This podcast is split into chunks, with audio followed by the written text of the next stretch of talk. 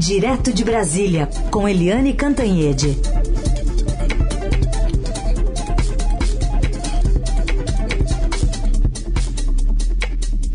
Oi, Eliane, bom dia. Bom dia, Raíssen, Carolina, ouvintes. Bom dia, Eliane, bem-vinda. Bom, acaba de sair o Produto Interno Bruto do Brasil, segundo o IBGE, que cresceu 1% no primeiro trimestre na comparação com os três meses anteriores. Trata-se do terceiro resultado positivo depois daquele recuo no segundo trimestre de 2021 de 0,2. O resultado representa uma aceleração frente aos trimestres anteriores, impulsionada pelo setor de serviços, o mais impactado pela pandemia e de maior peso na economia, que ainda tem encontrado espaço para recuperar o nível de atividade pré-Covid, apesar dos impactos da inflação e dos juros altos. É um avanço que veio dentro do esperado pelas projeções. O que, que esse resultado de crescimento de 1% diz sobre a nossa economia e sobre a nossa eleição? É, bem, primeiro é preciso dizer que há controvérsias se era o esperado. Né? Alguns setores esperavam um pouquinho mais, melhor do que veio. Outros acham que ia ficar dentro dessa faixa. O fato é o seguinte, o Brasil vem patinando há anos né? E se você não tem crescimento, você não tem emprego, você não tem renda. A indústria não se atualiza, a indústria não investe, né? Os serviços é, sofrem um bocado e, portanto, as, os cidadãos e cidadãs, as famílias. Ou seja, é um círculo é, vicioso né? É, sem crescimento, o Brasil não gera bem-estar. Isso todo mundo sabe. E além de tudo aqui no Brasil, você está juntando, uh, além do crescimento patinando, você tem inflação alta, o que é o pior dos mundos, porque você diminui emprego e renda e aumenta o preço dos produtos que as pessoas sem renda vão ter que adquirir. Então, é uma péssima notícia do ponto de vista da economia e da política. É uma péssima notícia para o eleitor e também para os candidatos, principalmente para o candidato, aspas, incumbente, que é o candidato que disputa a reeleição, Jair Bolsonaro.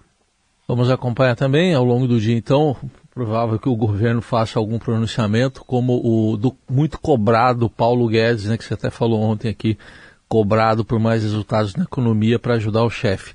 Mas tem sido cobrado também, né, Eliane, o ex-presidente Lula, por declarações que ele tem feito, como a de ontem que você comentou, que o PSDB acabou e o PSDB reage. Olha, o PSDB reagiu bravo, viu? Não ficou em cima do muro, não. A nota do PSDB foi bastante dura, né, dizendo que é uma hipocrisia do ex-presidente Lula dizer que o PSDB acabou e ficar procurando um a um os líderes do partido para conversar.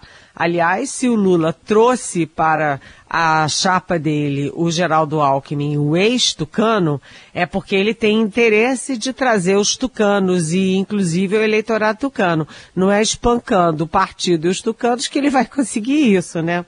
É, nessa, nessa nota, o PSDB também, olha só, bateu duro. Uh, disse que o Lula deveria responder à população por que o PT quase acabou com o Brasil. E o Brasil foi salvo, segundo essa nota do PSDB, com o impeachment da Dilma Rousseff. O Aécio Neves também reagiu chamando de arrogante e desrespeitosa a manifestação do Lula. Ou seja, o Lula é, continua falando besteira, né? Ele continua falando besteira contra o Zelensky é, da Ucrânia, contra, é, no caso do aborto, agora contra os tucanos. E enquanto isso, a coisa está andando na aliança entre o PSDB e o MDB para o apoio à candidatura da Simone Tebet à presidência da República pela terceira via. E já há ali uh, a apresentação do nome do ex governador e senador Tasso Gereissati para ser o vice da Simone Tebet. A coisa está andando aí. E o Lula está afastando o PSDB no momento em que ele e o Bolsonaro devem estar é, disputando o PSDB. Tem pergunta da ouvinte Eliane, do Sumaré aqui de São Paulo, aliás, da Heloísa, e ela, ele fala, fala o seguinte: Lula fala mal do PSDB quando prega a aglutinação de forças contra o Bolsonaro, critica Biden por envio de ajuda à Ucrânia e já disse que Zelensky é tão responsável quanto Putin pela guerra com a Rússia. Agora, Lula também disse que o assassinato da Marielle Franco é de gente de Bolsonaro. O que está acontecendo com o ex-presidente, Eliane? Pergunta a Heloísa. Olha, Heloísa, se você perguntar o que, que, está acontecendo com Lula para os próprios petistas, eles todos estão de cabelo em pé, né? Porque o Lula está muito bem colocado nas pesquisas, cristalizado no primeiro lugar, mas não para de falar besteira né? E isso pode prejudicar a campanha dele. O que está acontecendo com o Lula? Primeiro, o Lula tá, ligou assim, o, olha, eu faço o que eu quiser, eu falo o que eu quiser, dane-se todo mundo. Isso é preocupante. Né, é preocupante numa campanha que pode ser milimétrica em algum momento. É, o fato é o seguinte, está todo mundo perplexo com o que está acontecendo com Lula, inclusive no PT, Heloísa. Muito bem, tá aí a Eliane Cantanhete, é de Brasília, mas está de olho hoje também lá no Rio Grande do Sul, com a visita da pré-candidata do MDB Simone Tebet. O que, que pode vir de novidade do Sul, Eliane? Pois é, ontem estava lá no Rio Grande do Sul o ex-presidente Lula tentando acertar os ponteiros entre PSB e PT. Os dois têm candidatos e ninguém quer abrir mão para o outro, mas o Lula pode ter amarrado algum acordo lá. Né? Uh, e hoje vai a Simone Tebet para o Rio Grande do Sul e pode sair uma uma grande sacada, porque ontem, olha só, ela vai hoje para o Rio Grande do Sul, mas ontem o Eduardo Leite, ex-governador do estado, veio a Brasília conversar com ela.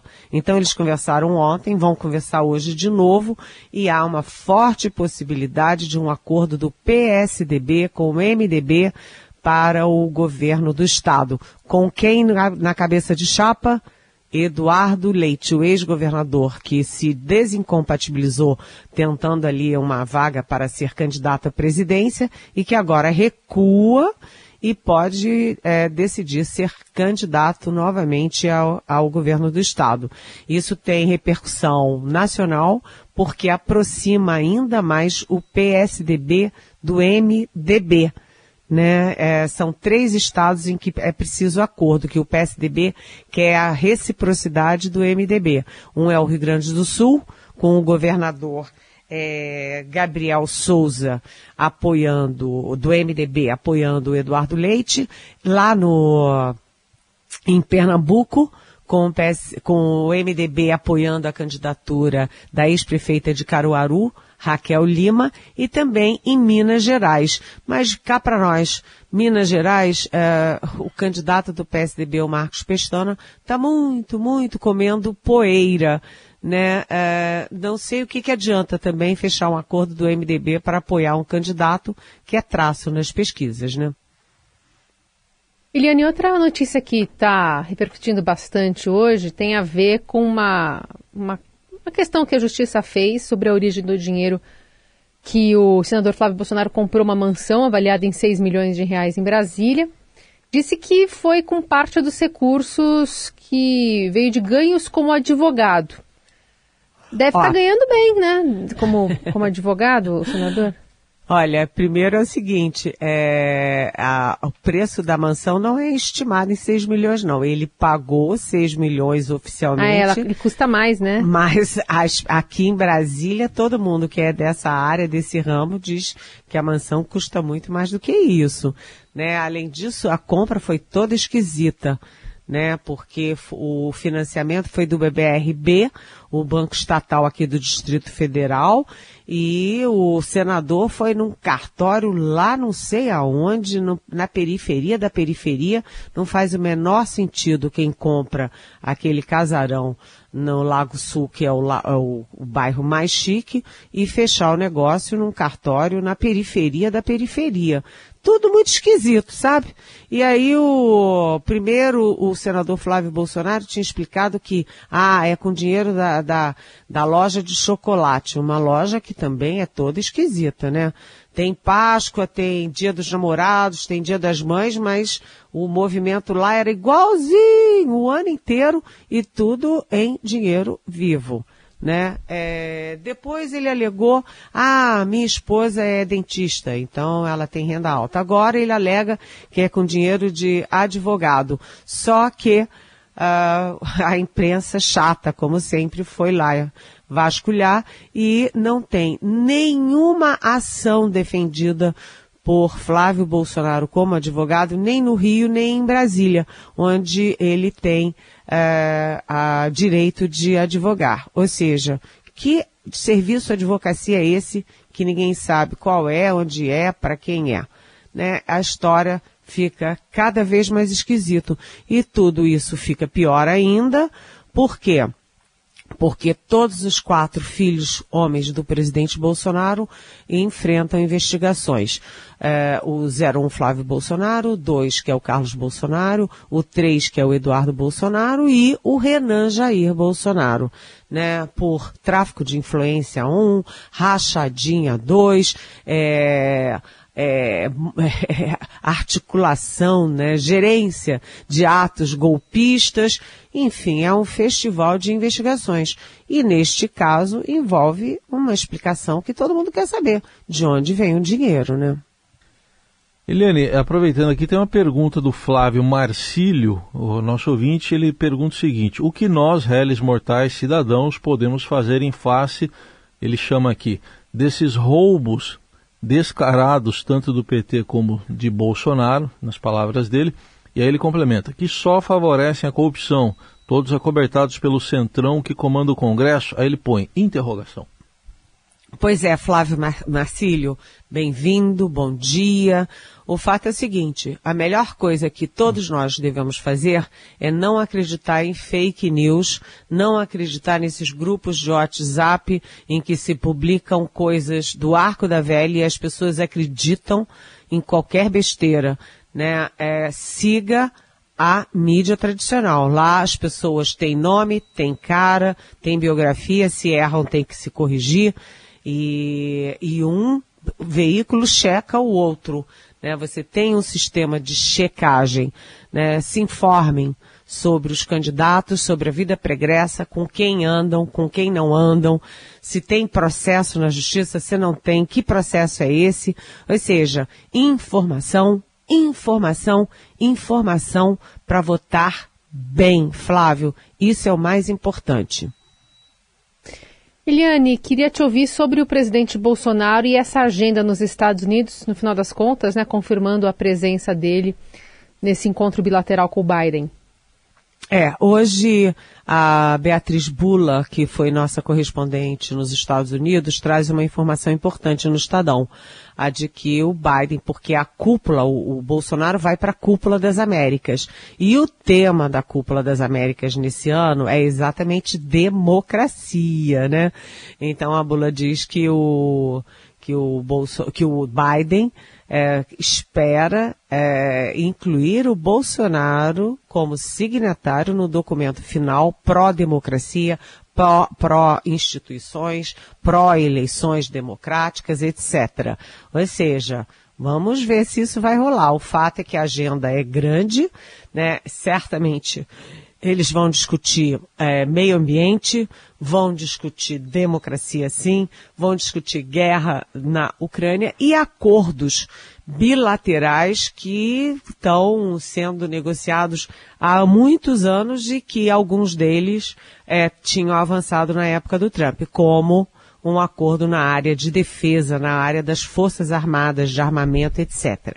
Ou seja, é, o que é importante é saber se o Bolsonaro vai emburrado, fazendo cara feia, ou se ele vai disposto a realmente negociar alguma coisa com Biden. Lembrando que um fato inédito é o presidente dos Estados Unidos já tem um ano e meio no cargo e o presidente dos Estados Unidos e o presidente do Brasil né, que é o principal país, é, país da América Latina, nunca trocaram duas palavras.